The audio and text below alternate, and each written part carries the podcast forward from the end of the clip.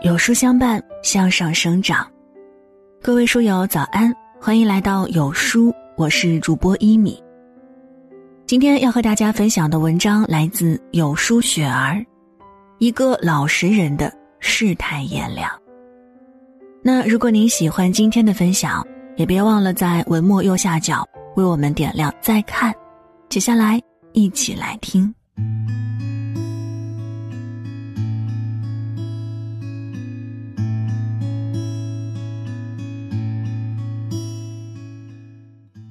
郭京飞新剧《我是余欢水》收官了，主角余欢水令人扎心的老实人形象已经深入人心。早上起来做好早餐，又被老婆赶去超市买牛奶，还没来得及吃，又得去送儿子上学，火急火燎赶到公司，结果还是迟到，被上司责骂一通后，扣除了当月底薪。为了保住工作，低声下气求昔日一手带出来的徒弟帮一把，却被当众冷嘲热讽，脑子不要摔坏了。拿着用羞辱换来的低档红酒去讨好老婆娘家人，结果再一次被小舅子指着鼻子辱骂。对每一个人，他都是点头哈腰，小心翼翼的陪着笑脸，却仍没换回一张好脸色。想象早已发达的好友要回十三万的欠款，买辆车讨好老婆，又被耍得团团转，他百思不得其解，哭着追问好友：“为什么要这样对我？”好友得意地说：“就是要这样对你，我就是喜欢，怎么样？”他只能哭丧着脸，眼睁睁看着一身名牌的好友扬身而去。灰头土脸走在灯火通明的大街上，余欢水再也控制不住心中的悲凉，不禁仰头痛哭。处处忍让，人人加彩，连喘口气的空隙也没有。余欢水的身上，我们看到了一个老实人的悲哀。你越老实，生活就越艰难，用苦汁熬成的日子，仿佛永远也看不到头。有人说“老实人”是一个很有中国特色的词语，这里面包含了诚实的品格特征，也被披上了一层任人欺负、吃亏是福的悲壮色彩。在不少人的眼里，老实人等于傻，等于好欺负。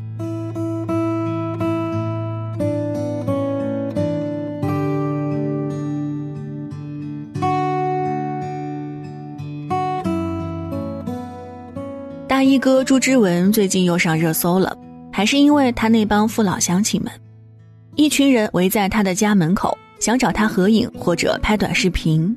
朱之文因为有事儿，让他们在外等一下。但没过多久，这些人就不耐烦了。其中一个戴墨镜的男子一脚踹开了大门，围观者没有一个人出面制止，只有起哄支持。墨镜男没事人一样走开，丝毫不在意的大声说：“我该剁就剁，他不敢管我，没事儿没事儿。”大衣哥强装着一副笑脸出来，一一满足了围观人的要求。据大衣哥透露，门外这些人有拍照的，有来借钱的，有来要求帮忙办事儿的，明明都是来有求于他，一个个却像是来讨债似的。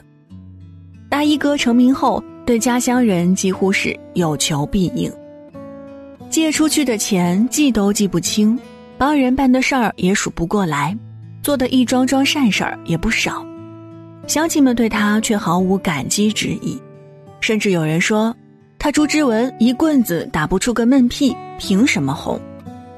一个任人欺负的憨憨，成名便是对他们那些精明人最大的侮辱。大衣哥的老实本分，在他们眼里其实就是一个笑话，也是让他们所求无度的资本。经济学上有一个著名的定律，叫劣币驱逐良币。在社会生活中，就是凶狠之人淘汰老实人。你的忍让若无底线，别人就敢把你啃得连骨头都不剩。老实人总以为退一步就能海阔天空，吃亏就是福。结果底线一退再退吃亏的只有自己。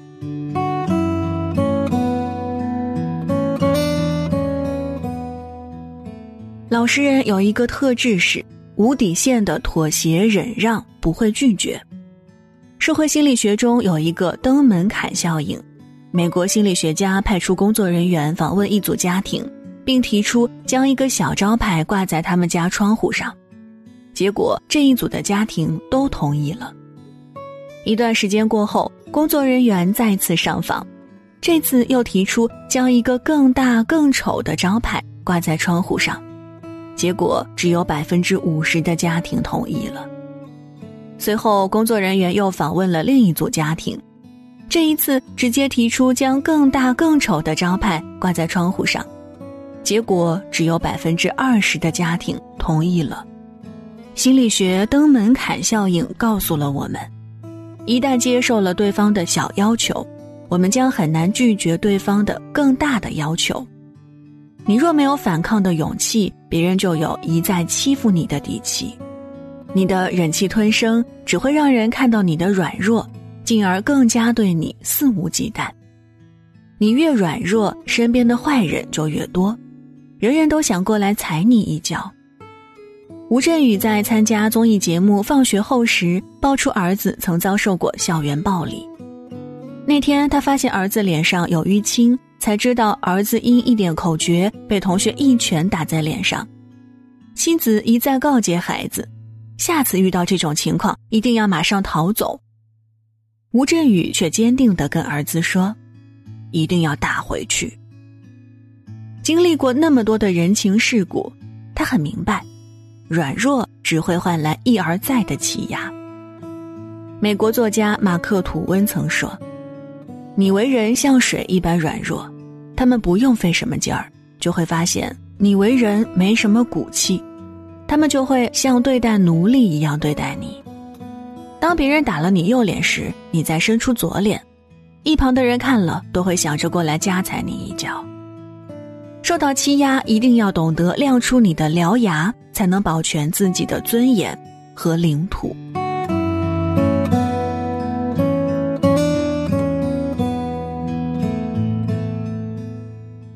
曾在知乎上看过一句话，颇有感触。如果你以为一味的忍让能让别人对你产生恻隐之心，那你一定是对人性有很大的误解。人性的贪婪是永无止境的，老实人的忍让恰恰在一定程度上助长了这种欲望。只有坚决的对一切无底线忍让和欺压说不，你才能直起腰板。杨绛在。走在人生边上，告诫了大家一个真理：在这物欲横流的人世间，人生一世实在是够苦。你存心做个与世无争的老实人吧，人家就利用你、欺侮你；你稍有才德品貌，人家就嫉妒你、排挤你；你大度退让，人家就侵犯你、损害你。你要不与人争，就得与世无求。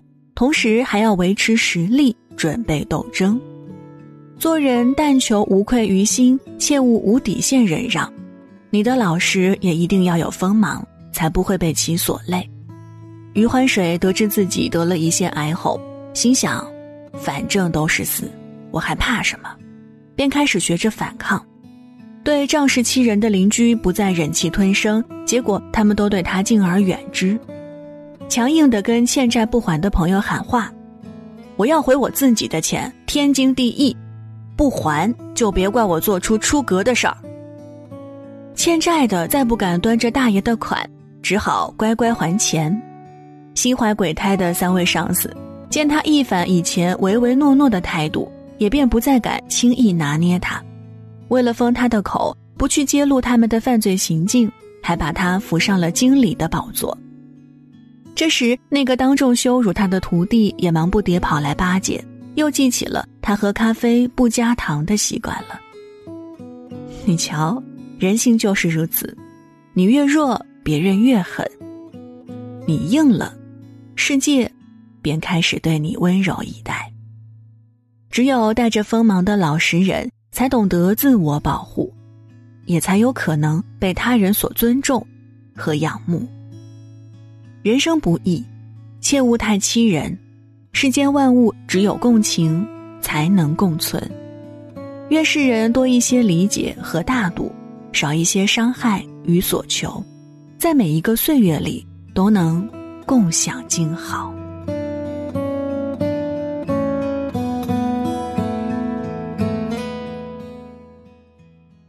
了，那文章就分享到这儿。这里是有书，我是一米。今天最后要和大家分享一个好消息：保持善良的内心是一种教养。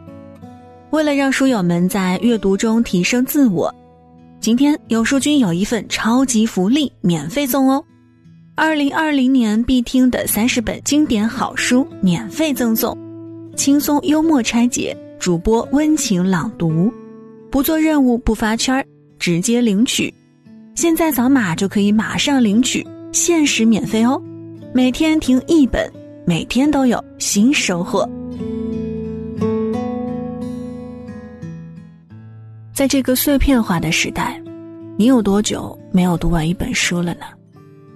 长按扫描文末二维码，免费领取五十二本好书，每天都有主播读给你听。那如果您喜欢今天的分享，也别忘了在文章右下角点击再看，并分享到朋友圈。祝各位早安，一天好心情。